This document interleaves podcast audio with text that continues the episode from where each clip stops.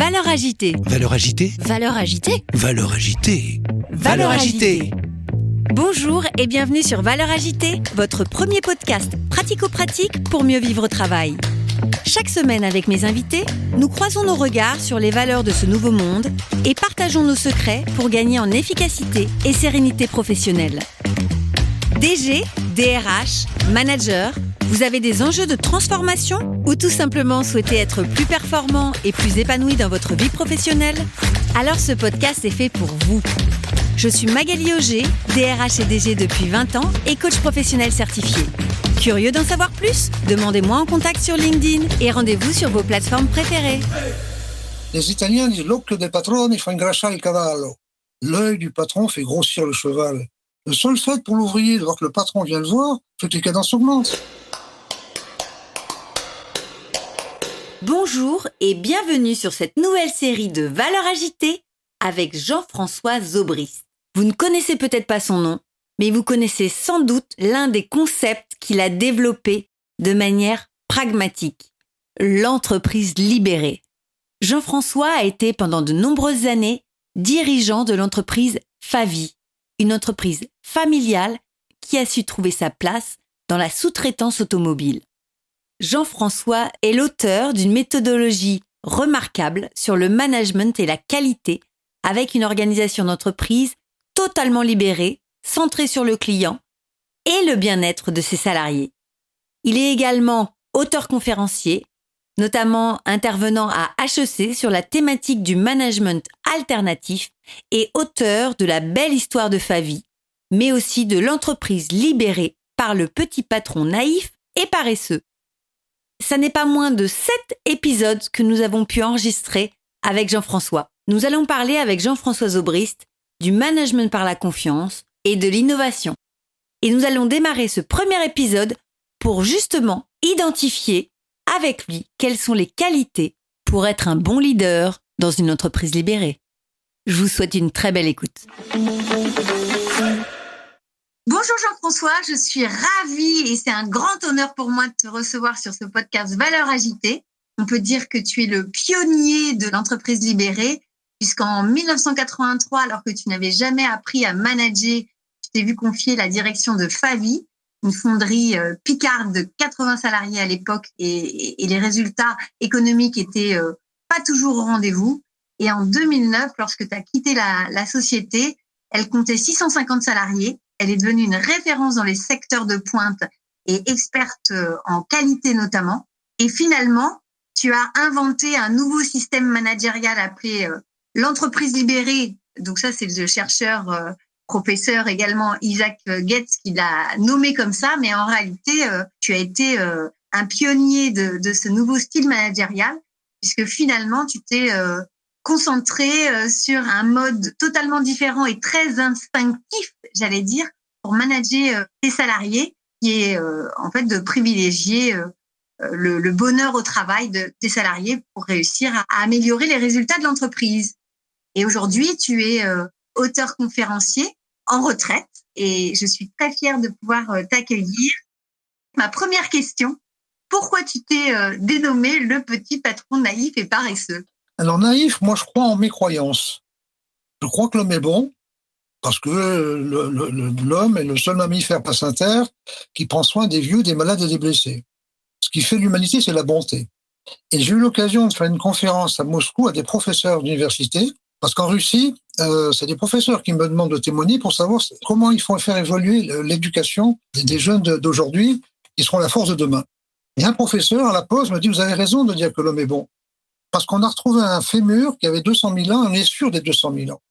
Et ce fémur avait deux fractures horribles, parfaitement consolidées, qui prouvent qu'il y a une entité qui a chauffé, qui a protégé du froid, qui a protégé de, des animaux, qui a nourri un des leurs. Et ça, aucun animal ne le fait. Donc l'homme est bon, donc je contrôle rien. Je parle du contrôle des individus. Bien entendu qu'on contrôle les pièces, on contrôle, etc. Mais tout papier de contrôle est, est absolument euh, supprimé. Par exemple, en France, il y a une mode qui sont les entretiens d'évaluation. Moi, je pars du principe que jamais un homme n'a évalué un autre. Euh, je me suis renseigné et j'ai appris qu'au beau temps du compagnonnage, le maître compagnon n'évaluait pas ses élèves, il évaluait l'œuvre du compagnon. Et à travers l'œuvre, il, aidait le compagnon à s'évacuer. Donc moi, j'ai fait des faux documents. Hein, L'État nous oblige à faire des... L'État français, seul pays soviétique au monde. Vous savez qu'il y a déjà 45 ans, Hervé Seriek, ça veut dire la France, est le seul pays soviétique qui a réussi. Hein On a quand même deux fois plus de fonctionnaires par habitant que les Allemands, et ça se retrouve dans nos structures, ce truc-là. Donc, euh, moi, je pars du principe que l'homme est bon, donc systématiquement, tout ce qui concerne le contrôle des hommes est supprimé. Et je pars du principe aussi que, quoi qu'on fasse, ça doit servir l'amour de quelqu'un, notamment l'amour du client. Et le fondeur a comme client l'ouvrier de l'usinage. Donc, il doit tous les jours dire qu'est-ce que je peux faire pour chercher le bonheur de l'usinage. Et toute l'usine doit chercher l'amour du client. Donc, pareil, tout papier qui n'a pas un client derrière, interne ou externe, est détruit immédiatement. C'est un papier, je ne sais pas trop quoi, moi, des statistiques quelconques, etc. Donc voilà, je suis naïf, je crois en mes croyances. Finalement, ce que j'entends, c'est euh, à la fois naïf au sens euh, idéaliste et pétri de, de convictions euh, profondes sur euh, la valeur de l'homme, de l'être humain, mais j'entends aussi, tu as confronté à la réalité tes convictions et, et ce que j'entends, c'est que ce que tu as observé t'a conforté dans cette conviction de, de l'homme est bon. Non, la nature m'a fait naïf. Je suis naïf. Je me suis construit deux avions. Un Dantin avec des plans de 1933 avec du bois de Castorama. Quand j'ai construit mes avions, je suis arrivé sur le terrain, j'ai monté les morceaux, j'ai décollé. C'est fait pour voler, je vole, c'est pas du courage. Mes copains qui construisent les avions, ils passent des heures à rouler euh, au sol, puis après ils volent à 5 cm. J'ai deux copains, j'ai fait 10 heures de vol avec leurs avions, donc ils volent avec. C'est pas du courage, c'est de la naïveté. C'est fait pour voler, ça vole. Je m'embête pas, je suis quelqu'un de simple. Et paresseux alors Paresseux, la nature m'a fait ainsi fait que quand il se passe quelque chose, mais par instinct, par, j'ai tendance à chercher autour de moi, c'est pas quelqu'un qui serait plus compétent pour le faire. Donc, j'ai jamais rien fait de ma vie. J'ai l'art de faire en sorte que ça se fasse tout seul. C'est-à-dire que chaque fois que j'ai eu des idées, j'ai réuni les gens que je pensais compétents, en disant, tiens, c'est joli, ça. Je montrais une étoile. Je prenais sans organiser. Il y a toujours quelqu'un, peut-être pas le même jour, mais une semaine après, dit, tiens, c'est pas mal ton truc, là. J'aurais bien m'en occuper. Et, ça a été une force parce que euh, j'ai peu de qualité, moi. Hein mais j'ai toujours été entouré du gens de qualité. C'est le hasard qui a fait ça. Donc voilà, donc je, je, respecte ce que je suis. Je suis naïf et paresseux. Alors, est-ce que c'est le hasard ou est-ce que c'est que tu es un bon recruteur? Non, je crois que je crois beaucoup au l'inné. Je crois pas à l'acquis. Je crois l'inné. La nature m'a fait. Je crois pas en Dieu. Hein, je crois. Je, je suis même pas athée. C'est trop compliqué pour moi. Hein, bon, je pense qu'entre mon chien et moi, là, il y a une seule différence, c'est que j'ai deux doigts opposables. Je suis le seul animal qui a deux doigts opposables avec le singe. Et à force de taper sur deux cailloux euh, pendant quelques millions d'années, ça a développé des trucs. Hein, mais ça n'engage que moi. Hein, bon, hein. Donc, euh, euh, non, c'est, la nature m'a fait comme ça, de façon innée. Alors, j'ai remarqué aussi que toutes les entreprises dites libérées, on y reviendra, il y a ce que Isaac a appelé un leader libérateur. Et ce leader libérateur est toujours quelqu'un qui n'a pas d'ego. C'est important de ne pas avoir d'ego, parce que c'est une forme de naïveté absolue de ne pas avoir d'ego qui fait toute sa carrière dans ma entreprise et qui est toujours un, certain naïf. Je crois qu'on respecte ses faiblesses quand on est naïf. et donc, les grandes qualités pour être un, un leader euh, d'entreprise libérée? Alors, si vous voulez, nous en 83, on y reviendra, on fait un peu n'importe quoi. On fait n'importe quoi parce que déjà, une chose essentielle, on était libre. Rares sont les patrons qui sont libres. J'ai eu la chance de travailler euh, pendant 47 ans pour un, génie, puis pour sa descendance, Max Rousseau, qui, partant de rien après-guerre, a fait le groupe PUM, qui a fini à 12 000 salariés et 30 sociétés. Et cet homme-là jugeait les hommes et pas leurs idées. Et moi, il m'a jugé, j'avais 21 ans, lui 51 ans, et après, c'est la confiance totale absolue. Euh, parfois, quand on faisait des choses, il me disait, bon, enfin, c'est une connerie ton truc, là, parce que, parce que, parce que, maintenant, tu es sur le terrain, si tu y crois, fais-le. Donc, on était libre. Je crois que c'est la première truc qu'il faut. Dans l'entreprise libérée, soit le patron, comme euh, Alexandre Girard, est propriétaire de sa boîte, soit il a la chance d'être libre. D'accord? La deuxième chose, c'est qu'on a remarqué qu'il n'a pas d'ego. Moi, mon patron voulait qu'on les, les, ses directeurs aient de grosses voitures. J'avais une Audi S8. Ben, tout le monde s'en servait. Elle était le parking. Les ouvriers la prenaient. J'ai pas de place de parking réservée, pas de secrétaire. La nature m'a fait sans ego. Mais c'est presque de l'ego que de dire ça. Mais euh, comme j'ai beaucoup œuvré dans, dans, le domaine de la qualité, à un moment donné, on m'a proposé le mérite national. Mais instinctivement, instantanément, j'ai dit au préfet de région, écoutez, monsieur le préfet, je, suis sensible, bien sûr, mais j'ai un gars qui a commencé en 1947 comme balayeur d'atelier à 14 ans, qui est cadre. On serait tellement fiers et heureux que ce soit le mérite national. D'accord? C'est-à-dire que, on a remarqué ça dans tout ça, il n'y a, pas d'ego. C'est-à-dire que, n'ayant pas d'ego, on est quand même plus à l'écoute des autres. C'est-à-dire que la, réunion 4 du lundi matin, très vite, j'ai analysé ça. C'est quoi ça? C'est que toute la semaine, un patron a des signes d'allégeance. Bonjour, monsieur le directeur, il a sa place de parking réservée. Il a sa secrétaire, il a des signes d'allégeance. Ça passe les week-ends. Il a des doutes. Donc, dès le lundi matin, galop, repos, galop, qui c'est le chef ici? C'est vous, monsieur le directeur. Et il est content pour la semaine. Ce n'est que ça. Hein. Donc, il y, y, a ce truc-là. Alors, il y a aussi un autre phénomène, qui est typiquement français. Moi, je suis métallurgiste, métallurgiste et métallurgiste. Mes cadres, les cadres que je connaissais bien, parce qu'on avait acheté l'entreprise euh, une vingt ans avant, et j'allais faire mon métier de métallurgiste, aucun d'entre nous n'a fait des études de management ou de gestion, que de la formation technique. En France, on a tendance à considérer que quelqu'un qui est fort en maths peut tout faire. Quelqu'un qui est fort en maths et qui est premier de sa classe a forcément un ego développé. Dans d'autres pays comme les États-Unis, le gars qui a été euh, animateur du théâtre pendant quatre ans à l'université, il a plus de valeur que pour le maths. Ma petite fille, je vais la faire courte, j'ai une petite fille brillante qui a des études au Japon et puis en Hollande, dans ce qui se fait de, mieux dans sa catégorie. Elle, a été euh, reconnue par la directrice de l'école, en lui remettant son diplôme, en disant Anouk, c'est la première fois en 35 ans d'existence de cette école que toute la promotion, pendant trois ans, appelle quelqu'un Mama. Je ne sais pas combien de sociétés américaines a appris ça. Ils l'ont embauché à un prix, je ne dis pas le prix, parce qu'on l'a appelé Mama. Et ils ont confié que le commercial sur toute l'Angleterre, dans un truc qui n'a rien à voir avec ce qu'elle a appris. Rien à voir. Uniquement parce qu'on l'appelait Mama. C'est-à-dire qu'elle avait une qualité personnelle de grouper les gens et les faire travailler ensemble. Et c'est ça le propos de l'entreprise libérée, c'est que c'est pas des patrons qui ont pris le management. On n'a pas fait de grandes études. Moi, j'ai un BTS à l'origine, puis après, j'ai fait 10 ans de CNAM en métallurgie. D'accord? Donc, je suis ingénieur CNAM, mais en métallurgie. Je crois que c'est une, des bases. On n'a pas appris les bêtises. Il faut que vous sachiez, pour faire très bref, la notion de management, a été inventé en 1910 quand Ford, pour la première fois dans l'histoire de l'humanité, pouvait prévoir quelque chose. Ford pouvait dire je vais faire 100 000 voitures par an. Du temps de l'agriculture, et même aujourd'hui, avec les moyens qu'on a, les GPS, etc., sur les tracteurs, aucun paysan peut dire je vais faire tant de qu'un toit l'hectare. Mais il avait un problème, M. Ford. Ses ouvriers sortaient des champs. Un paysan, ça laboure en automne, ça sème en hiver, ça récolte en été. Ça n'a pas une vue globale d'un projet. Et c'est là que monsieur, monsieur Fayol et Maillot, Fayol, un ingénieur français, Maillot, un, psychologue australien qui avait tous ses carrières en Angleterre, disent on fixe un objectif à l'entreprise, on divise l'objectif en objectifs individuels, et par des procédures et des, des, gammes, on impose à chacun ce qu'il doit faire. Et on contrôle l'écart qu'il y entre ce qu'ils ont fait et ce qu'il fallait faire, on sanctionne. Et M. Taylor, à juste raison, disait il faut morceler le travail en tâches élémentaires qu'un gorille intelligent puisse faire. Ça marchait parfaitement, ce truc-là. Mais les choses ont évolué. Alors, il y a d'abord l'évolution japonaise qui est extraordinaire. Euh, quand j'ai découvert que le Japon, un petit pays qui a la surface de la moitié du Texas, vous voyez les États-Unis, le Texas, d'accord, qui a pris 600 000 tonnes de bombes sur la tête, dont deux bombes atomiques, était deuxième puissance mondiale. je me suis renseigné. J'ai découvert Kawakita, j'ai aucun problème dans une solution unique, parfaite. Moi, à l'école, on m'a cherché toujours à chercher la solution parfaite. La solution parfaite d'un problème. C'est la somme des solutions imparfaites mises en place. Mettre en place quelque chose d'imparfait par celui qui fait. Par celui qui fait qui sait. Ono, qui a fait le système Toyota. Toyota, qui est sur une île ridicule, qui n'a pas de marché intérieur, qui est premier constructeur mondial, devant Ford et ces gens-là. Sa philosophie, c'est piloter l'usine avec les yeux. Pas avec les rapports, pas avec les reporting, pas avec les réunions, pas avec les tableaux de bord, avec les yeux. C'est-à-dire que le patron descendait dans l'usine. Regardez. Et là, il y a un effet miroir. Les Italiens disent l'occhio del patrone fa ingrassa il cavallo. L'œil du patron fait grossir le cheval. Le seul fait pour l'ouvrier de voir que le patron vient le voir, fait que les cadences augmentent. 70. J'organise un voyage pour le syndicat des fondeurs et j'écoute trois choses fondamentales. Quality control. Nous, pays soviétiques, avons traduit ça par contrôle par la qualité.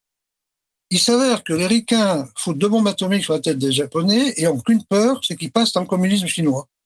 Donc, ils envoient tout leur cerveau dans Deming. Hein, c'est Deming qui a, amené au Japon le, le le Statistic Process Control. Et donc, les outils japonais sont traduits en américain et maîtrisés, parce que les outils japonais sont des outils de maîtrise, sont des outils pour l'ouvrier, pour qu'il maîtrise sa machine. C'est un problème entre l'ouvrier et sa machine. Hein. Nous, on a gardé le mot contrôle pour contrôler les gens, mais c'est pas ça du tout que j'ai découvert. C'est pas contrôle, c'est libérer les ouvriers, former les ouvriers. Moi, ayant appris ça, régulièrement, tous les deux ans, j'envoyais 30 ouvriers au Japon pendant 15 jours. Visiter des usines, voir les outils japonais, comment on faisait de façon structurée.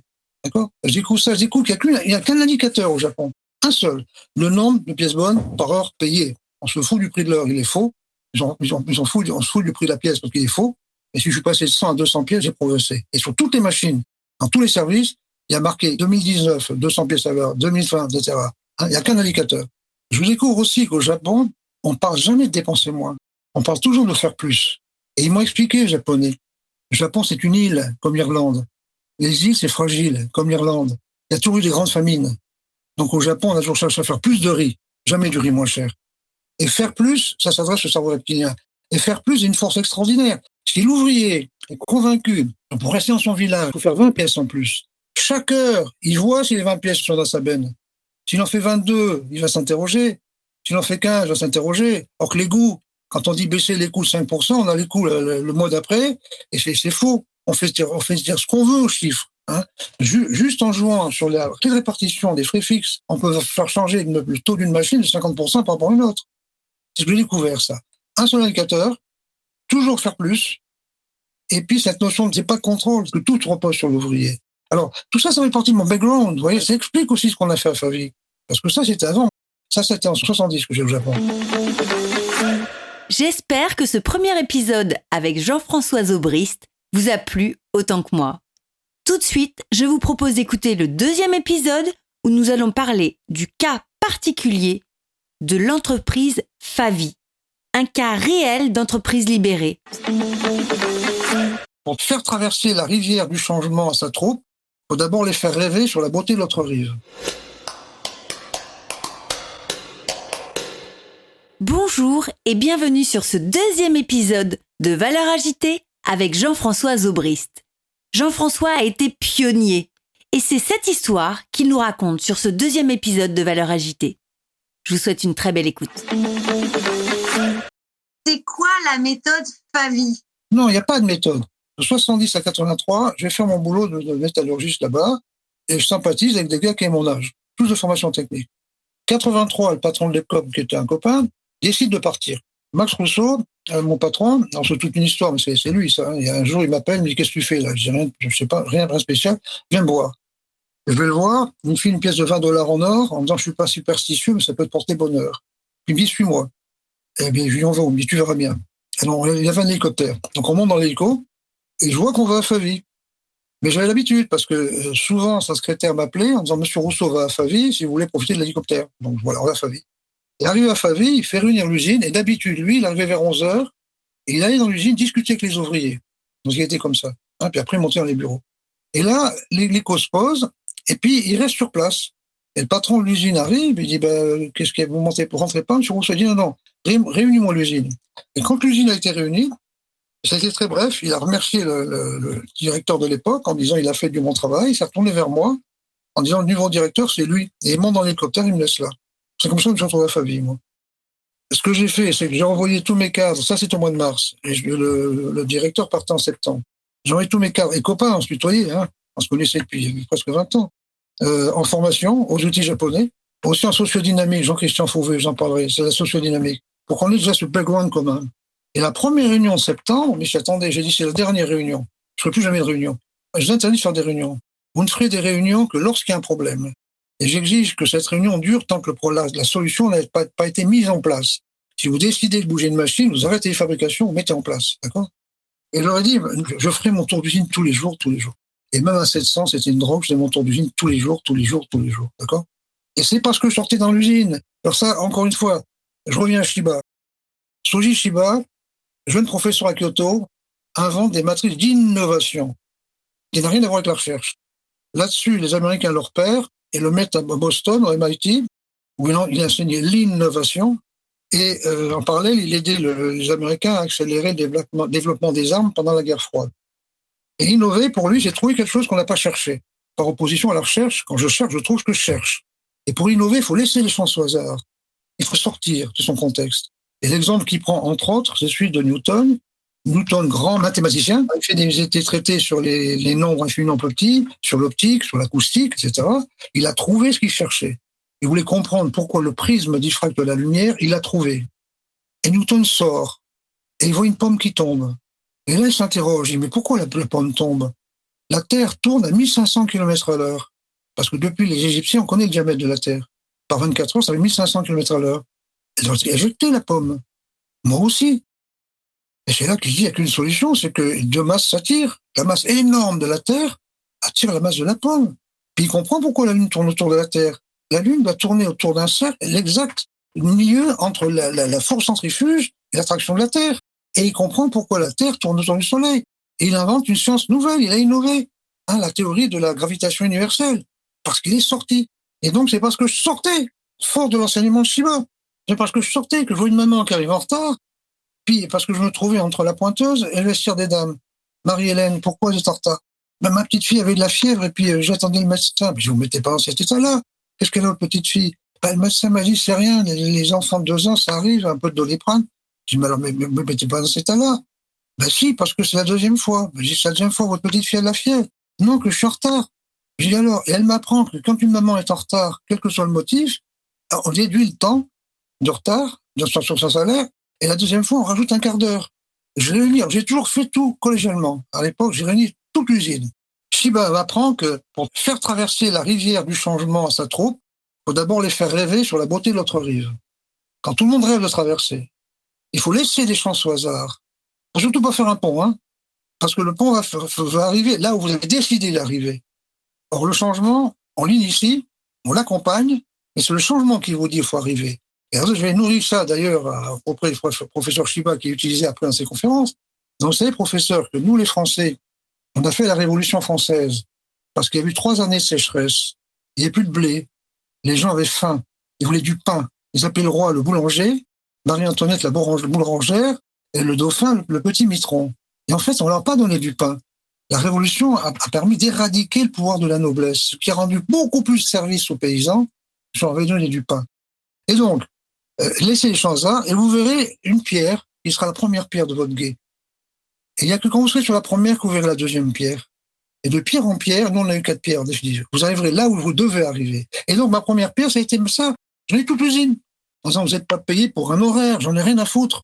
À l'époque, il y avait qu'un Telex. J'ai fait descendre le Telex au milieu des machines en disant aux ouvriers, tous les matins, vous regarderez les commandes.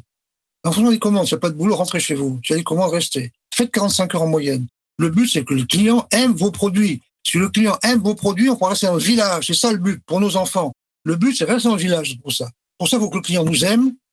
Et là, on a décliné. On peut pas aimer quelqu'un qui augmente ses prix de vente. Et moi, je leur dis, écoutez, on est en, une seule équipe. On pourrait passer en trois équipes pour baisser, baisser les prix de vente. Et idée géniale des ouvriers. C'est moi, là, tout ce que j'ai eu comme euh, progrès, ça venait des ouvriers. C'est un ouvrier qui dit, monsieur Zobris, nos mains sont toujours plus chères qu'en Turquie. Pourquoi on met pas nos cerveaux, notre cerveau en, équipe? Et on était la première entreprise en France à, mettre le bureau d'études en 3-8. Et ça a été génial parce qu'au fur et à mesure que je prenais des contrôleurs, des régleurs, des gens qui avaient une connaissance du métier énorme, je leur proposais le bureau d'études. Et c'est ce qui était valorisant. Et c'est comme ça que venant ici fond de lavabo, quand on a démarré dans l'automobile, l'automobile, quand il fait un appel d'offres, il laissait trois mois pour répondre. Nous, non seulement on répondait au bout d'un mois, mais par jeu, j'avais dit, soyez toujours en dessous en du prix objectif. On était en dessous du prix objectif, mais on a pris 75% du marché, mais en, en 5 ans, parce qu'on avait un bureau en équipe. Vous voyez, tout ça, ça, c'est un bel exemple d'intelligence collective. Aujourd'hui, c'est très à la mode de parler d'intelligence collective. C'est la première pierre du guet. La deuxième pierre du guet, je découvre, je découvre, je ne savais pas qu'il y avait une prime de chaleur en fonderie. Plus il est chaud, parce qu'à l'époque, il n'y avait pas de captation de fumée. Nous, les fours, c'est à 1000, 1500 degrés. Hein, les gars, ils sont à 1000 ou 1200 degrés, hein, avec la louche. J'ai réuni toutes les j'ai mais on vous prend pour des cons. C'est pas parce qu'on vous donne de l'argent qu'il fait moins chaud. Et on débat. Mais ça a duré une journée. Et on, finit par dire, par, par convenir que on va supprimer les objectifs individuels, supprimer les primes objectifs, les primes individuelles, en prenant ce que chacun depuis deux ans, on le met dans le salaire, et plus de primes. Plus tard, j'ai décidé, c'est moi qui l'ai proposé, je leur ai expliqué ce qu'est le cash flow. Le cash flow, c'est le résultat effectif de l'effort collectif avant les magouilles légales qu'on appelle les provisions et les amortissements. Est-ce qu'on a vraiment gagné on, va prendre une partie de ce cash flow qu'on se partagera à stricte égalité. Et je vous promets que moi, directeur général, j'aurai la même prime qu'un ouvrier, qu'un tout le monde a la même prime. Hein, et ça sera la seule prime. Les canons sont montés de 30%. Dès le lendemain. Et ça s'est maintenu. On n'osait pas demander, nous, les cadres, de, dire, va pas, c'est pas possible, ça n'a pas duré. Et au bout de 15 jours, les dames prenaient une pause café, Et je vois un petit groupe de dames, une dizaine, dont une dame, Madame Noël, qui était pas loin de la retraite. Et J'aime bien les gens pas loin de la retraite, mais ils sont libres. Je dis, Madame Noël, on comprend pas dans les bureaux. Vous avez jusqu'à 20% de primes dans les salaires parfois. On met les primes au salaire, on fait 30% de pièces en plus. Elle me dit, oui, monsieur. Il y a un geste que la journée a passé. Je prends ça dans, je- puis écoutez, maintenant, je comprends pas ce que ça veut dire. Si, monsieur. C'est moins fatigant de faire ça que de faire ça, en faisant un geste plus rapide qu'un autre. Mais Parce que 30% sur un geste, c'est pas grand chose, hein. Mhm. Euh, je dis, pourquoi je le faisais pas avant? Elle me dit, mais enfin, monsieur, réfléchissez. Elle me dit, venez voir. Elle m'amène sur machine. Je dis, voyez les compteurs, ils sont derrière les machines. Nous, on n'est pas le droit d'avoir les compteurs. Il fallait qu'on compte dans notre tête pour pas dépasser le quota. Alors c'est facile à dire, monsieur, mais quand la benne est pleine, qu'il faut changer la benne, il fallait décompter le temps. On était épuisé de compter. Le seul fait de ne pas avoir compté, il y avait un rythme physiologique de moins de fatigue. Hein, ça, c'est la base de la deuxième règle du Kaizen. Première règle du Kaizen, c'est le, c'est celui qui fait qui c'est. La deuxième, c'est le confort et productif. Le confort est productif. Fout- Foutez la paix aux gens, ils travaillent confortablement, c'est productif.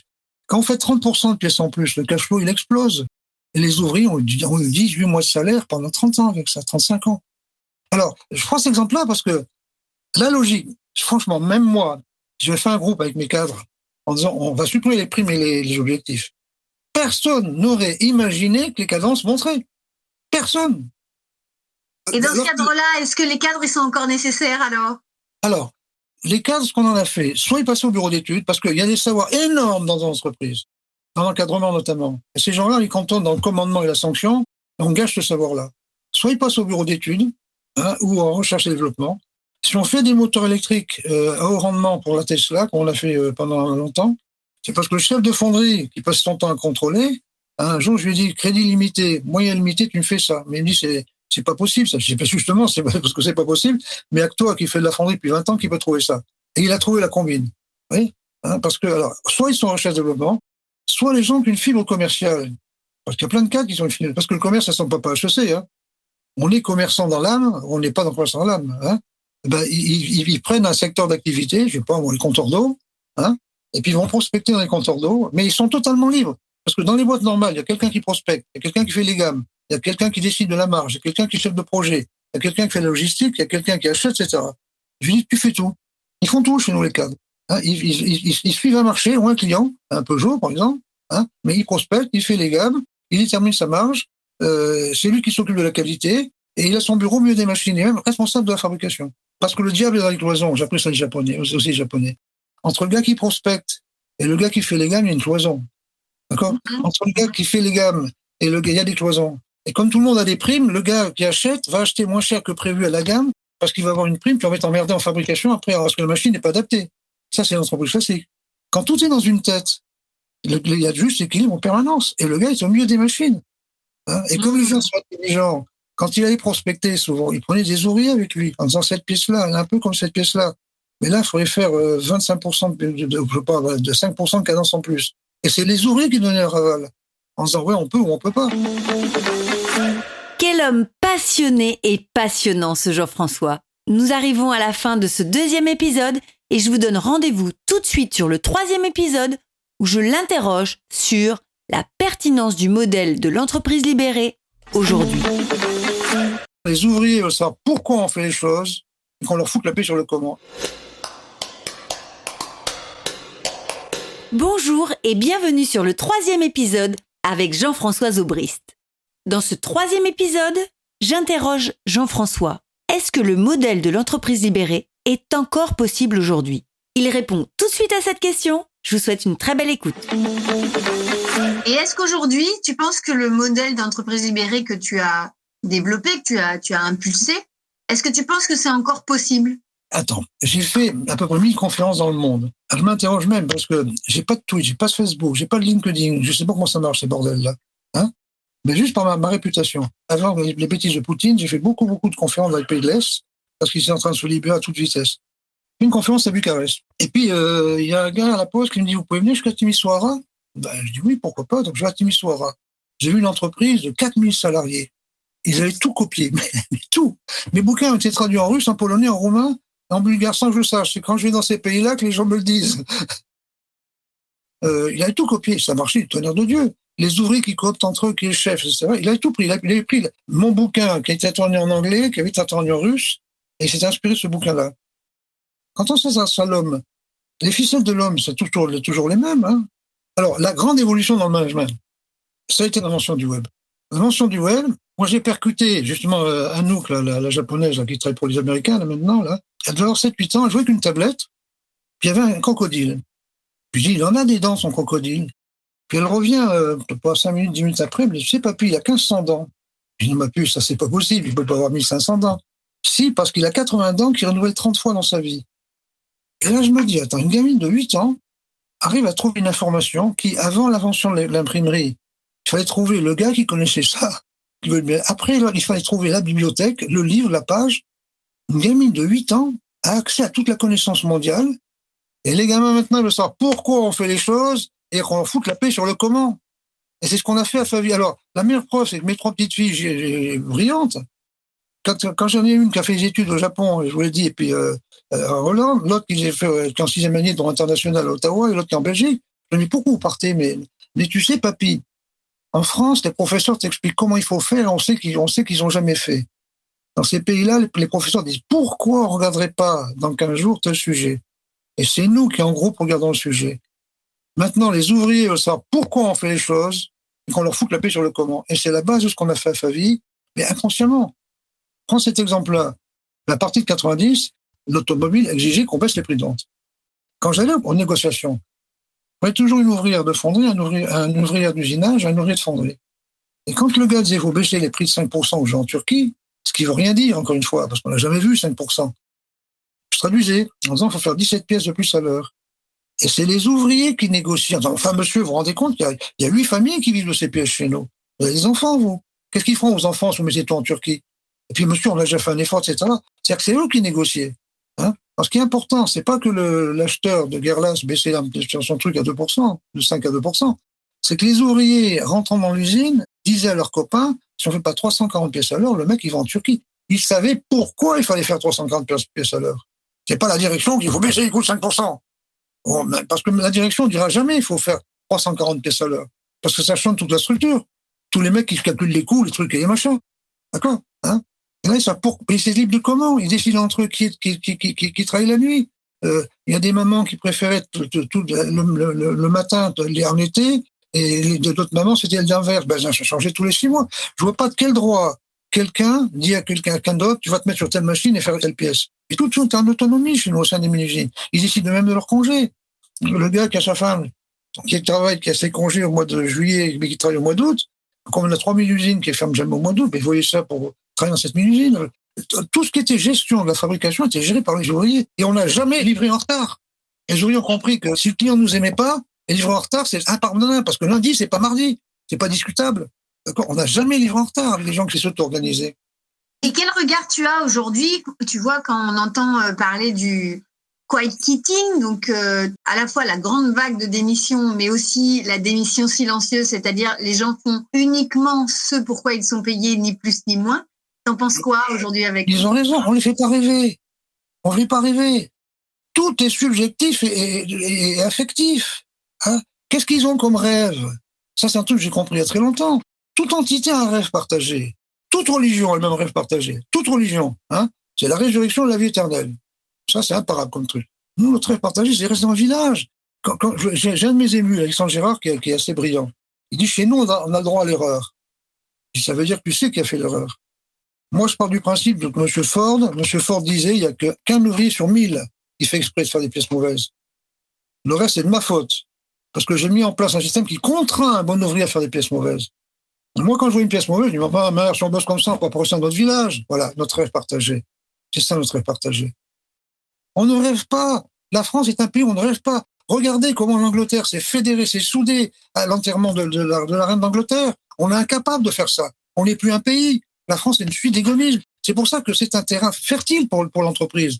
Parce que justement, on offre à ces gens-là qui sont dans un pays qui n'a plus de rêve, on offre un rêve. Et ils apprécient non plus le rêve, on l'a pas dans le pays.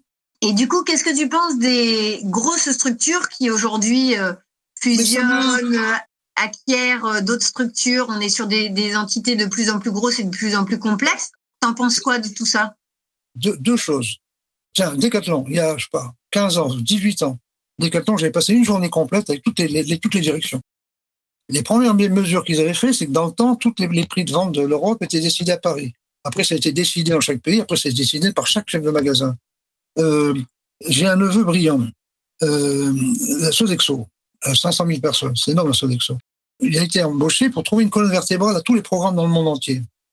Parce que je savais pas, moi, il m'expliquait qu'un programme qui est fait par un japonais, par exemple, même s'il marche bien, pour le traduire pour un français, c'est un travail de monstrueux. Trouver une colonne vertébrale. Connaissant un petit peu mon point de vue et ma, ma, ma démarche, il a commencé par faire le tour du monde pendant six mois. Il a été convoqué par son N plus 1, N plus 2, on n'est pas là pour faire le tourisme, on est là pour un, groupe de travail, des objectifs, etc. Il est voir l'N plus 4 en disant je démissionne. Il a dit je fais le tour du monde parce que je, intuitivement, essaie de percevoir qu'est-ce qu'il pourrait y avoir comme point commun. Et après, on fera de l'informatique. Et c'est le plus 4 qui dit vous avez raison, continuez. Tu vois? Donc, tu vois, la Sodexo est partie. Le, père, Belon, avant de décéder, a fait une page recto verso en disant on va libérer la, Sodexo, parce que n'oublions pas qu'un salarié heureux fait 5 points de cash flow, le même malheureux fait 5 points de cash flow en moins. Il y a 10 points de cash flow qu'ils ont. Ça, c'est du, du Favi, c'est du Zobris, ça. Ah, on ne l'arrête plus, ce Jean-François, quand il s'agit de parler de l'entreprise libérée. Mais il faut en garder pour l'épisode suivant. Je vous propose d'écouter Jean-François sur l'épisode 4, où nous allons parler ensemble de comment on fait rêver encore aujourd'hui les salariés. Question cruciale dans un moment de pénurie des talents, de démission, de quiet quitting. Quelles sont les valeurs limites dans les entreprises? Il faut les connaître. Alors, il faut deux, il faut pas trois, trois, un cul-de-sac, quatre, c'est un parc. T'as des boîtes qui ont 25 valeurs, ça rime plus rien. Bonjour et bienvenue sur l'épisode 4 avec Jean-François Zobrist. Dans ce quatrième épisode, nous allons évoquer avec Jean-François les méthodes pour impliquer, pour motiver, pour fédérer les salariés. Cette question est cruciale au moment où on parle de pénurie des talents, de quiet quitting, de grande démission, de recherche de sens, de démotivation des salariés. Je vous souhaite une très très belle écoute. Et comment tu fais pour faire rêver aujourd'hui un salarié dans l'environnement dans lequel on est, où euh, tout va très vite, où on perd un peu le sens? Les ouvriers, moi je leur expliquais qu'on met en gagner, mais de façon concrète, parce que quand tu dis à un ouvrier, euh, on a fait euh, 500 000 euros de profit ce, ce mois-ci, ça fera 4 millions sur l'année, ça veut rien dire du tout, ça. Hein? Mais dire à un ouvrier, tu dis ça, bien sûr, tu le dis. Tu dis, bon, là, pour l'instant, on est qu'à 17 mois de salaire, hein, mais l'année n'est pas finie. Tu vois, là, vous allez sûrement aller sur 18, d'accord euh, Nous, on est fondeurs, donc les fondeurs, ça refond ses déchets, donc on les voit pas.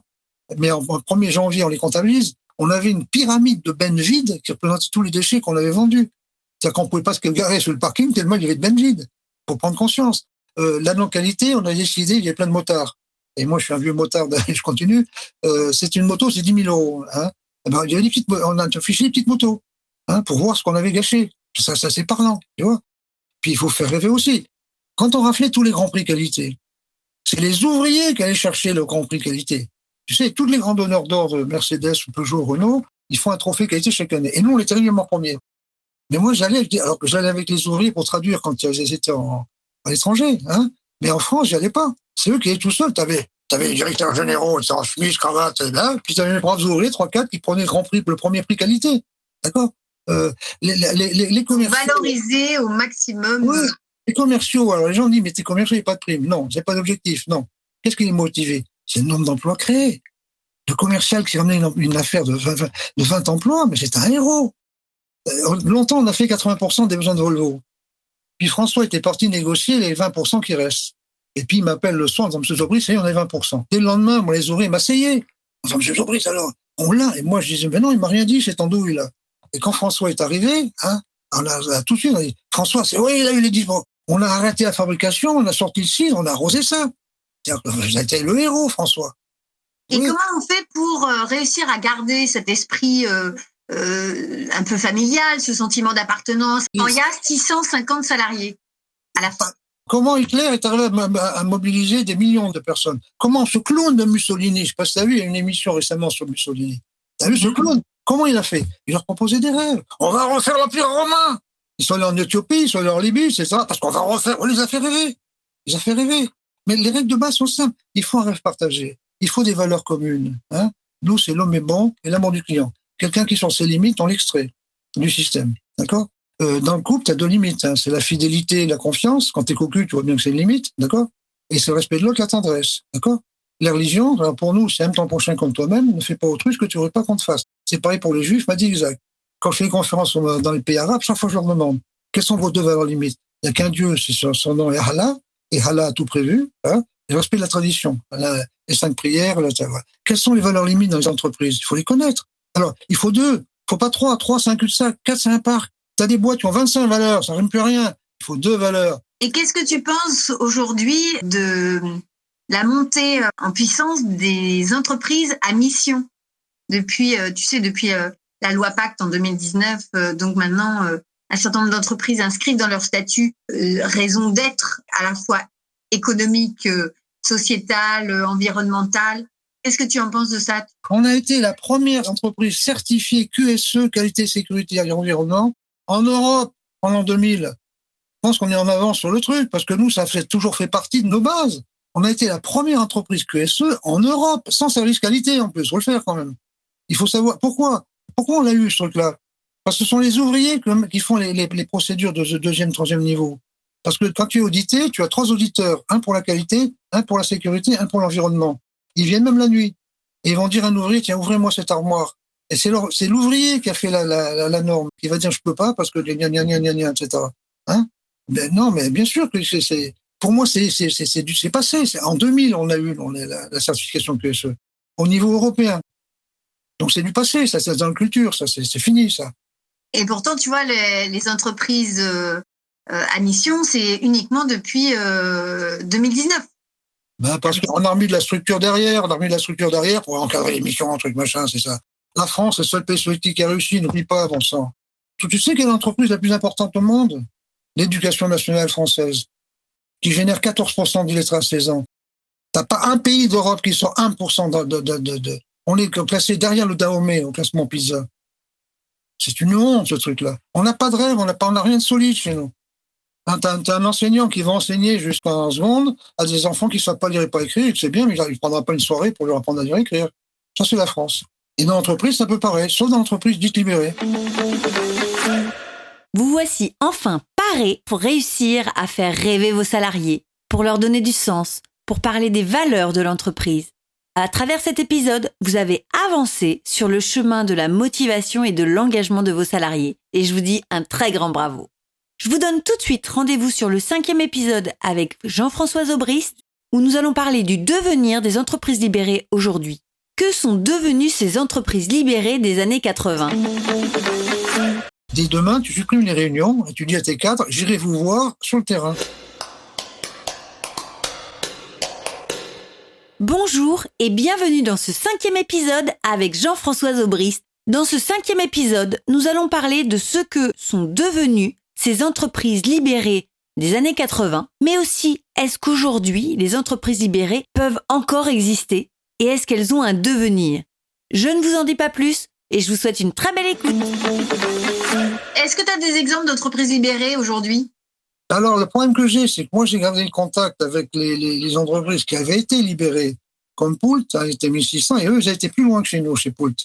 Euh, Paul, quand j'y suis allé, il y a eu un, il y a un film qui, a, qui est passé pendant longtemps, qui est toujours sur Google, hein, qui fait Question de confiance sa vie, où la journaliste devait faire trois, passer un an dans l'entreprise. Et euh, dans cette entreprise-là, quand je suis allé la visiter, tous les ouvriers avaient vu le film. Hein, et ils étaient plus loin que nous, parce que chez nous, les ouvriers cooptent entre eux qui est le chef, qu'on appelle le leader. Et le leader, généralement, il est leader pendant 3, 4, 5 ans, puis au bout de 5 ans, il, tu dans les tours d'usine, euh, il, est fatigué. Il me disait, toi, monsieur Zoris, il y a un jeune qui est mieux placé eux, ils avaient, les ouvriers dit pourquoi on ne serait pas leader à tour de rôle tous les 15 jours? Tu vois que le seul pouvoir qu'il y a, parce que c'est comme le leader qui sait les augmentations de ses copains hein, et la sienne, hein. Donc il a un réel pouvoir. Hein. Euh, d'accord Eux, le leader changeait tous les 15 jours. Et ils ont remarqué que les leaders, euh, dans certaines mini-usines, il n'y a que 40% des gens qui voulaient bien être leaders, ou 60%, pas plus. Ben voilà, il y a 40% qui se sentaient prêts, pour faire ça. Hein et le problème de Poule, ben, c'est que le patron est parti en retraite.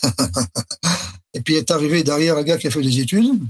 Voilà, donc euh, il a un syndicat, tout ça. Mais moi, ça a été très vite. Hein. Euh, après moi, j'avais formé moi, mais c'est une histoire qui est assez pénible, je ne vais pas la raconter. Mais grosso modo, euh, disons que celui qui a pris la succession, j'avais formé. J'allais te poser la question qu'est-ce que devient vie aujourd'hui?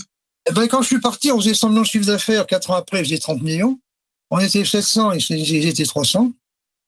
Mais j'ai pas de regret parce que euh, ceux qui sont partis sont partis avec trois ans de salaire parce que bêtement le successeur là s'est dit il y a trop d'ouvriers à famille. Forcément, c'est eux qui faisaient tout. Et on avait, je sais pas si tu vois, mais une, usine qui fait 700 personnes, qui fournit Tesla, qui fournit les hôpitaux, parce qu'on avait un de plein qui tue les bactéries, qui fournit l'alimentaire, qui fournit 60% du marché automobile. Il y avait huit administratifs et deux informaticiens. C'est tout. Tout était géré dans les mini-usines. Et quand on voit effectivement, euh, tu vois, toute l'énergie et, les convictions que, que, tu as portées et que tu vois aujourd'hui que euh, euh, ton entreprise, elle a évolué dans une, un autre Alors, sens, quoi?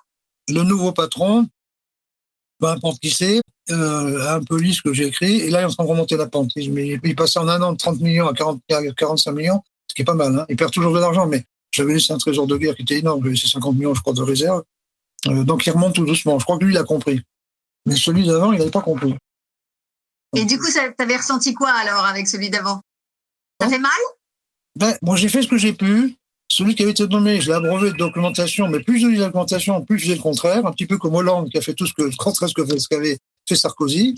Euh, et alors, si tu veux, le, gars, le gars que j'avais formé pendant dix ans pour être mon successeur, euh, avant d'être licencié, enfin, avec, euh, il n'a pas licencié parce qu'il ne peut pas licencier, il a fait 50 salaires, a exigé que le plan social qu'il ferait derrière lui aurait des volontaires et qu'on lui verserait trois ans de salaire. Donc tous mes ouvriers qui sont partis sont partis qu'un pécule de trois ans et qui a racheté un garage, qui a, est devenu chauffeur routier, qui, qui, qui, qui. C'est-à-dire pas de regret parce que tous mes ouvriers sont sorcasés bien. c'est les meilleurs qui sont partis, forcément. Hein. et alors, j'ai aussi le plaisir de, savoir que mes commerciaux qui faisaient tout, hein, puisque tout, ils connaissaient tout. Hein, euh, ben j'en ai un qui a repris une petite boîte de 100 salariés, qui a fait du Favi, maintenant ils sont qu'à 100 salariés. Le CMFAVI a, a essaimé dans la région. J'en ai un deuxième qui est en train de faire ça, là. Et mes, anciens cadres, qui sont en train de refaire le système FAVI euh, dans la région et ailleurs. Quoi. Donc voilà, donc j'ai pas de regrets, mais c'est tout, c'est le passé. Hein. Il y a effectivement une petite euh, phrase euh, où des fois on dit euh, les bons partent quand le management est mauvais et les mauvais partent quand le management est bon. T'en penses quoi C'est trop compliqué pour moi. Non, mais le système est viril, hein. ça c'est un truc, parce que parfois on me pose la question en me disant, est-ce que c'est pas un peu bisounours? Il faut savoir que comme euh, c'est juste, c'est-à-dire que la maman qui arrive en retard en disant, ou qui va appeler en disant, mon bébé a, pleuré toute la nuit, j'arrive en retard, personne ne va la sanctionner. Le mec qui arrive en retard parce qu'il a crevé, personne ne va le sanctionner.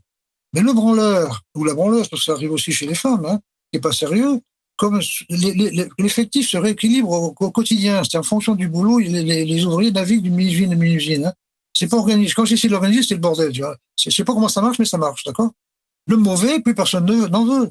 Et moi, il m'est arrivé dans mes tours d'usine, peut-être une petite dizaine de fois en 35 ans, de tomber sur un monsieur ou une dame qui me dit, Monsieur Zobry, j'ai fait le tour d'usine, personne ne me veut. Et ma réponse était toujours, ben, prenez un balai, restez pas sans rien faire, il y a bien un, bien coin à la balayer. Et au bout de deux jours, la, personne ne vient plus. Et donc, on constate, du fait du salarié, la rupture du, la rupture du contrat de travail. Mais ça, ça, oui, l'ingénieur, alors pareil, il n'y a, pas de chef chez nous. Parce que chef du bureau d'études, il répartit le travail. Même au mauvais. Parce qu'il veut garder son effectif. Nous, c'est les ouvriers qui décident avec qui ils veulent travailler. Ils choisissent leur ingénieur ou leur technicien. Si le gars fait des machines qui marchent pas, plus personne ne lui demande rien. Et je sais qu'il y avait un jeune ingénieur comme ça des mines. Euh, un jour, je passe dans, le bureau d'études, M. Zobry, personne, j'ai plus rien à faire. Ben, j'ai forcément, t'as fait deux machines. T'as pas écouté les anciens. Hein, moi, j'ai suivi le truc. Quand les anciens disaient comme ça, comme ça, t'as as fait, as fait les mines, t'as fait ta tête. On était emmerdé avec les machines. Mais qu'est-ce qu'il faut que je fasse? Ben, Va te vendre auprès des ouvriers. Ah, je suis ingénieur, je vais pas me vendre auprès des ouvriers. Ben, tu démissionnes. ben, il a démissionné.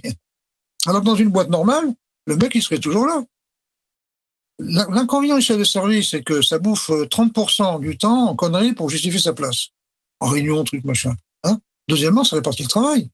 Nous, non, c'est les ouvriers qui décident. Alors, ça aussi, mais c'est une question de bon sens. Dans mes tours d'usine, c'est ce que j'apprends aux patrons. Parce que les patrons souvent me disent, ouais, ouais, non, d'accord, ben, dès demain, je fais mon tour d'usine. Je dis, non, non, si t'es jamais descendu dans l'usine, d'accord Ils vont se poser des questions. Dès demain, tu supprimes les réunions et tu dis à tes cadres, j'irai vous voir sur le terrain. Et quand tu vas voir tes cadres sur le terrain, si tu croises un ouvrier, tu lui dis bonjour. D'accord? C'est tout. Et petit à petit, ils vont prendre confiance. Hein? Maintenant, retiens une chose.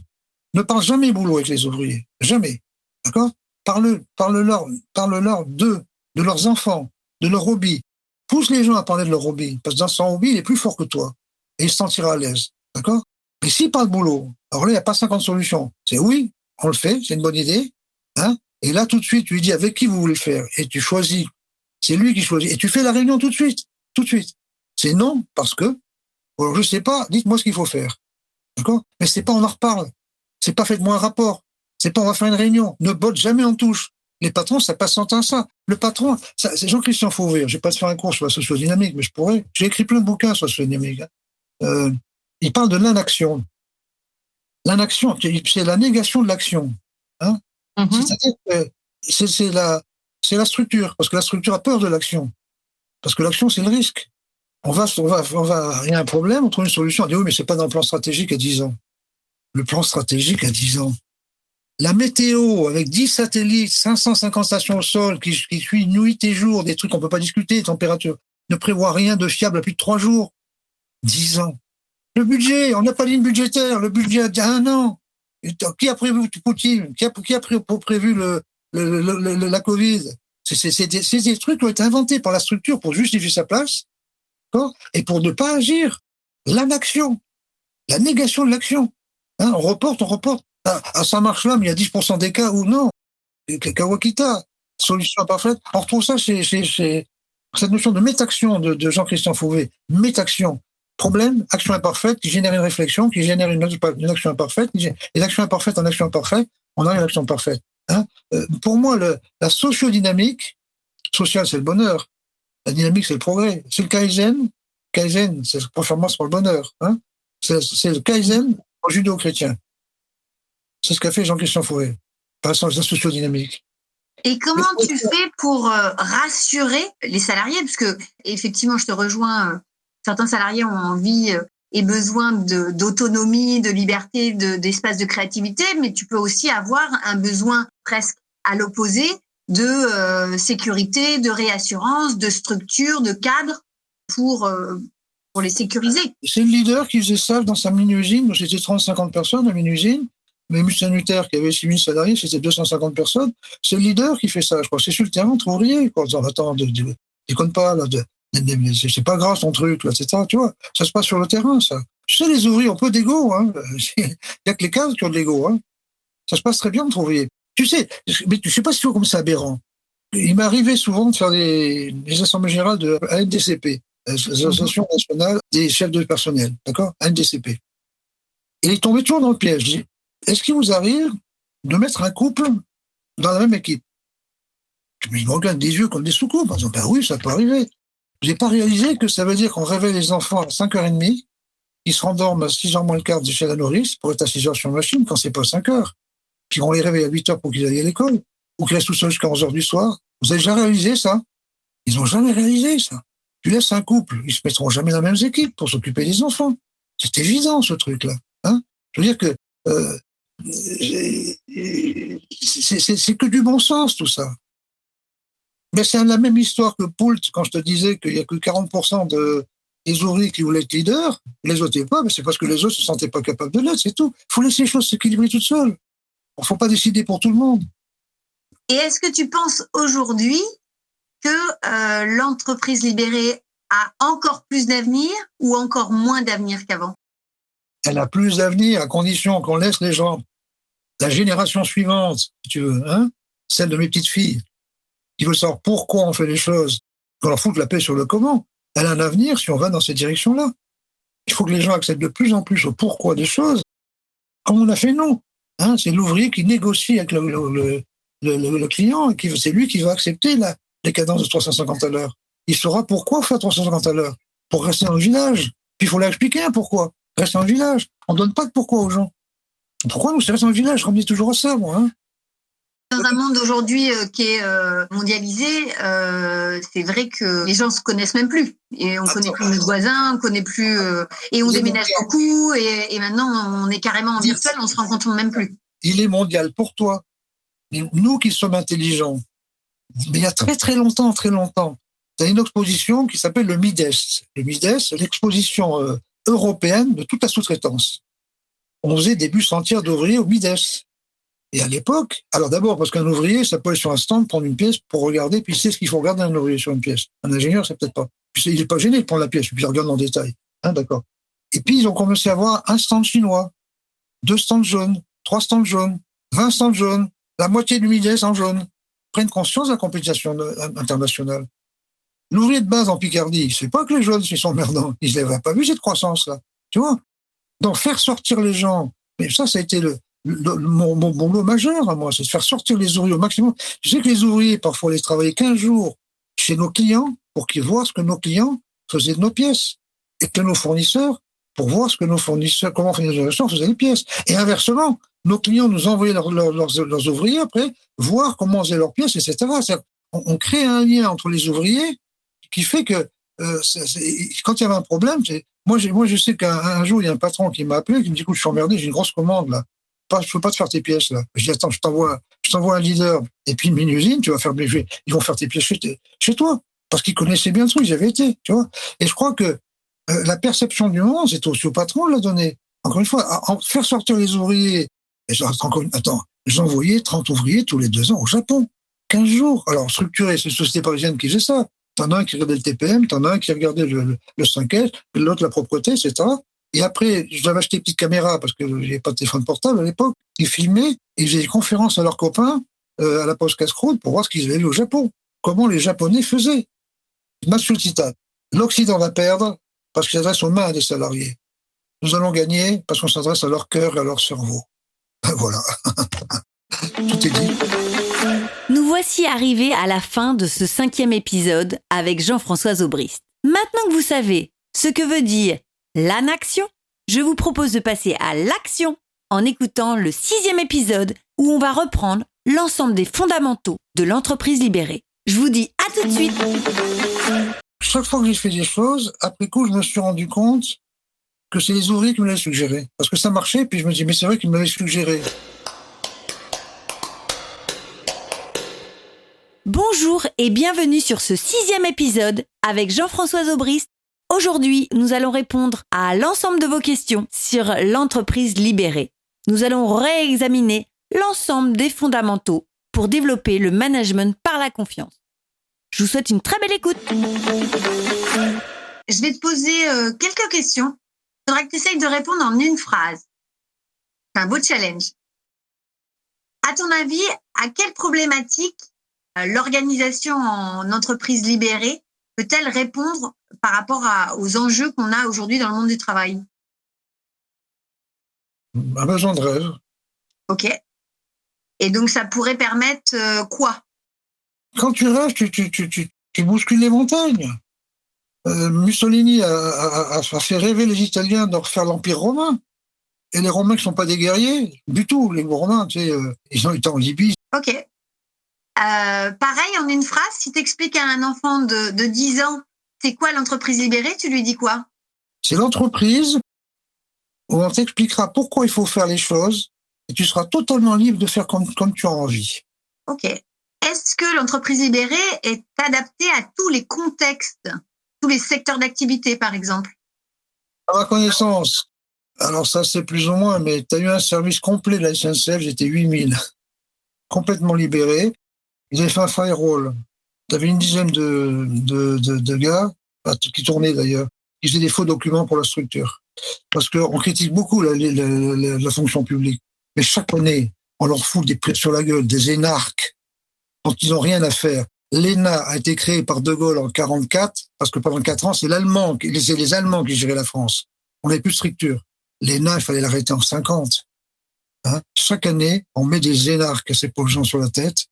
Tu as, eu un service, la sécurité sociale énorme, c'est 6000 personnes comme ça, où le directeur général est embêté par son adjointe, mais qui avait fait Polytechnique Mine. Ah, ça bloque tout, ça, qui était contre. Et je lui ai dit, écoute, elle a de l'expérience, oui ne veux pas la, la, la, flatter beaucoup en disant tiens, tu la charges d'une étude extrêmement importante et puissante en lui donnant une augmentation de salaire et un beau titre. Donc il a sorti parce qu'elle était chargée de cette étude. Tu ne servais à rien, d'accord Il a pu se libérer ces 6 000 gars, la sociale. sociale. C'est toujours la structure qui freine parce qu'elle a tout à perdre. Ça marche. Euh, une autre question. Quels sont les deux facteurs clés de succès, selon toi, pour réussir à mettre en place une entreprise libérée? L'humilité du patron, et son absence de sens du risque. Ok, merci. Qu'est-ce que tu as appris sur toi à travers cette expérience d'entreprise libérée? Qu'est-ce que j'ai pu être heureux de voir les autres heureux? Tu peux pas savoir. Euh, Qu'est-ce que j'ai appris sur moi? Mais je suis un mec simple, donc je suis resté quelqu'un de simple, tu sais. Moi, je je suis pas un mec compliqué. euh. Ok. Ben, c'est déjà, c'est déjà, euh, ça, ça contribue déjà à, à la connaissance de soi, de se dire qu'on est simple et, et pas compliqué euh, et sans ego. Une autre question? Si c'était à refaire, tu changerais des choses? Alors non, pour deux raisons. C'est parce que euh, chaque fois que j'ai fait des choses, après coup, je me suis rendu compte que c'est les ouvriers qui me l'avaient suggéré. Tu vois Parce que ça marchait, puis je me dis, mais c'est vrai qu'ils me l'avaient suggéré. Euh, et puis l'autre raison, c'est que j'ai pas d'amour propre. Donc les ouvriers savaient. Hein. Et dans mes tours d'usine, parfois, un ouvrier me dit, les c'est bien ce que vous avez fait là. Mais. Et à chaque fois, j'ai engueulé, mais. Et c'est le mais qui était important. Hein et à chaque fois, j'ai engueulé, vous pouvez mal le dire avant, train de faire une connerie monstrueuse, et il m'est arrivé de réunir l'usine, dans un bande de lâches. S'il n'y a pas Pierrot qui m'a rajouté pour me dire que je faisais une connerie, là, on est dans le mur avec vos conneries. La prochaine fois, arrêtez-moi, merde, c'est pas parce que je suis pas là, tu vois. Comme j'ai pas d'amour propre, un truc comme ça, je suis, j'ai jamais été dans, en, en- en échec parce que je faisais soit inconsciemment d'appliquer ce que les ouvriers m'avaient dit, ou quand je dérapais, c'est rarement les cadres qui me l'ont dit, parce qu'ils voyaient moins que les, les cadres me le disaient de temps en temps, parce qu'on se tutoyait, on était copains, en me disant Jean-François, là, tu déconnes, là, bon, hein. Euh, mais c'est parfois les ouvriers, dans ton usine, c'était toujours, je dis, c'est bien ce que vous avez fait là, mais, tu vois, là, bon, j'en prenais plein la gueule. Mais je me disais toujours, toujours. Alors, il y a aussi un point qui est très important dans ma démarche, j'ai toujours fait ça collégialement, avec toute l'usine. Tu vois? Donc, j'ai pas, j'ai pas de frein, si tu veux. J'allais Oui. te poser la question, effectivement, comment mettre en œuvre un système d'entreprise libérée? Sortir de son bureau, sortir de son bureau, euh, faire monter quelqu'un dans son bureau, c'est la lâcheté. Il faut aller sur le terrain, du, là où le, le gars fait pipi, aller sur le terrain d'autrui, d'accord? Euh, Sortir de son bureau, écouter les ouvriers, écouter les cadres aussi, bien entendu. Hein Mais arrêter le reporting, arrêter le planning, arrêter, arrêter les jeux de rôle. Voilà, jeux de rôle. Euh, c'est- C'est c'est des banquiers. Un jour, je fais une conférence à 50 patrons, je revois encore la salle. Puis je leur explique que rien n'est prévisible, la météo, etc.. Trois banquiers, qui soliloque. Non, c'est vrai que le coup du yen, on n'a pas vu venir, le coup du, rouble, etc. Et puis en face, un patron dit, tu fous de ma gueule. Tu dis que rien n'est prévisible, puis tu, me- demandes un business plan à 10 ans pour me prêter 4 sous. Mouvement de flottement chez les, banquiers. Puis un banquier qui dit, oui, mais non, attends, mais non, mais c'est comme le Monopoly, c'est pas, c'est pas, c'est un jeu de rôle, tu vois. Mais si tu joues pas le jeu de rôle, on peut pas jouer. Euh, regarde, moi, je suis en train de, c'est- souvent, c'est nous qui faisons le business plan des clients. Là, j'ai une grosse confiserie, je connais rien au bonbon, c'est moi qui fais le business plan. Ce sont des jeux de rôle. On n'a plus les moyens de jouer aux jeux de rôle. Vous pouvez faire ça pendant les 30 glorieuses, quand on gagne du fric. Et vous voici enfin paré pour développer le management par la confiance dans votre entreprise. Que vous soyez manager ou que vous soyez dirigeant, vous pouvez toujours trouver des marges de manœuvre pour essayer de rendre un peu plus humain votre style de management. Je vous donne rendez-vous tout de suite sur le septième et dernier épisode avec Jean-François Aubrist où je vais lui poser des questions dans le tip-top, le jeu de questions-réponses un peu plus intime. J'exploite mes défauts. euh, J'ai peu de qualité. euh, alors, j'ai une chance toujours de d'avoir des collaborateurs meilleurs que moi. C'est évident. C'est évident, j'en suis conscient. hein.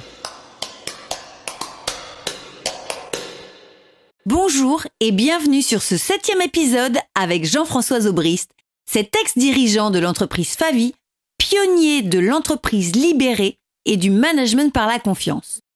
Vous avez découvert son histoire à travers les six premiers épisodes. Et cet ultime épisode est tout particulier puisqu'il s'agit du type top. C'est un jeu de questions-réponses où j'ai préparé mes questions et elles seront posées aléatoirement à Jean-François. Nous sommes sur un terrain plus intime, plus personnel, où Jean-François va nous révéler tous ses secrets pour gagner en efficacité et sérénité professionnelle. Je vous souhaite une très belle écoute. Alors moi, je vais te proposer un petit jeu. Tu vas me donner un chiffre entre 1 et 35. 4. Qu'est-ce que tu préférerais changer chez toi dans le domaine professionnel? Rien. Parce que mes défauts, euh, la paresse, sont bien exploités. J'exploite mes défauts. euh, j'ai peu de qualité. euh, alors, j'ai une chance toujours de d'avoir des collaborateurs meilleurs que moi. C'est évident. C'est évident. J'en suis conscient. hein. J'ai une chance extraordinaire. J'ai une chance que Max Rousseau m'ait donné, me fait confiance. J'ai une chance d'avoir eu les collaborateurs que j'ai eus, qui est une chance extraordinaire. Puis j'ai une chance d'avoir des collègues Picard. Mon père était militaire, donc j'ai rendu au Maroc, en Allemagne, partout. Hein donc je suis rien. Et j'ai découvert ce peuple qui se muche dans le monde entier. Quand quelqu'un attaque, on se défend. Bon, on se protège dans un château, enfin, on se bat. Eux, ils se muchent. Les muches, c'est des cavités souterraines. Quand il y a un, danger, ils se mettent dans la muche, et dans la muche, ils ont mis le bétail, ils ont tout mis, laissé un peu de baiser en surface pour que le, l'envahisseur ait quoi bouffer, hein, mais ils trouvent rien.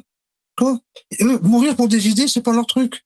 Oui, c'est pas, c'est pas des, d'accord, c'est des bosseurs, c'est des gens qui sont fiables, c'est des gens qui sont, qui sont fidèles, qui sont travailleurs. Je veux dire, j'ai découvert une, une race extraordinaire. Ça, c'est une chance aussi d'avoir cette, je sais pas si à Marseille ça aurait marché, mon truc, hein. Ça a marché en Picardie. Alors, j'ai assimilé ça parce que les gens qui sont dans une muche, c'est un peu comme des, gens qui sont, dans une île. Parce que la muche, l'entrée de la est, est, connue par les adultes, pas des autres villages. Faut pas que les autres villages disent allez, là-bas. Hein, l'entrée est là. Donc ils sont un peu comme insulaires, si. C'est pour ça que les outils japonais, les outils insulaires, marchent bien avec les Picards. Okay. J'ai essayé de, lire le Coran parce que je crois pas, je crois en rien. Ma culture, ma culture. Hein, mon père était, était, était, était, pratiquant, donc j'étais baptisé, j'ai même été enfant de cœur pour lui faire plaisir. Bon, j'ai accroché. Hein mais, mais mon système est quand même judéo-chrétien. Je suis quand même dans un temps prochain comme toi-même, fait pas autrui, quoi. Hein culturellement, j'entends clairement. Comment faire gagner de l'argent avec le Coran? Alors, la meilleure religion, alors Shiba, Soji Shiba, euh, on était 5-6 dans le monde.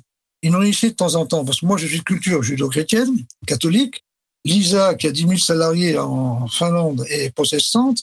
Euh, lui, il est japonais. Il y a Yaziz, qui est turc, mais avec, euh, je sais pas, combien de milliers de salariés. Euh, il y en a un autre qui est... Euh, enfin, bref. Et à chacun, il nous disait, on a, on a, de temps en temps, tous les deux ans, il nous réunissait quelque part, puis on philosophait. Et puis un jour, il dit, quelle est la meilleure religion faire de l'argent? Et moi, je dis, nous les catholiques, euh, un temps prochain comme toi-même ne fait pas vendre plus cher que ce que j'ai acheté, c'est pas aimer mon prochain comme moi-même quand même. Donc on laisse ça aux juifs. Hein euh, le japonais, dire, euh, pas, dire, nous, Jean-François dit, dit qu'un bon gâteau, c'est un gâteau que les, le bon gâteau, c'est un gâteau que les gens aiment. Pour nous, ça veut rien dire. Un bon gâteau, c'est 30 grammes aussi au, au kilo. Yazi, je me dire, ben nous, halal, tout prévu. Donc, quelqu'un qui est pas terrible, l'Indien, oui, c'est le Capour, l'Indien. L'Indien dit, nous, c'est pire, parce que quelqu'un qui est pas bien aujourd'hui, c'est qu'il paye les, péchés qu'il a fait dans le passé. Donc, on a du mal à le faire, sortir de ce truc-là. Et euh, Lisa, la, la, la, la, protestante, de dire, ben nous, on a les élus. Dieu a des élus. Si j'ai réussi, je suis élu. Si je gagne beaucoup d'argent, c'est que je suis élu. Donc, on a, on, on, dans notre culture, plus je gagne d'argent, plus je suis élu, plus je suis reconnu par Dieu. Donc c'est pour ça que euh, Bill Gore disait make money, ouais, c'est ça, make money, have fun, prenez du plaisir à faire de l'argent. Mais c'est make money d'abord. Hein et donc la meilleure religion pour faire de le, pour faire de, l'argent, c'est le c'est le protestant. Par contre, nous, on est la meilleure religion pour dans le subjectif et l'affectif. Et le management auquel je crois, on est dans le subjectif et l'affectif. On ne travaille pas pour gagner 10, 15, 20 millions. On travaille pour rester en village, pour nos enfants. Tu vois on travaille pour l'amour du client, subjectif affectif. Hein Parce que c'est au nom du subjectif et de l'affectif qu'on fait la guerre.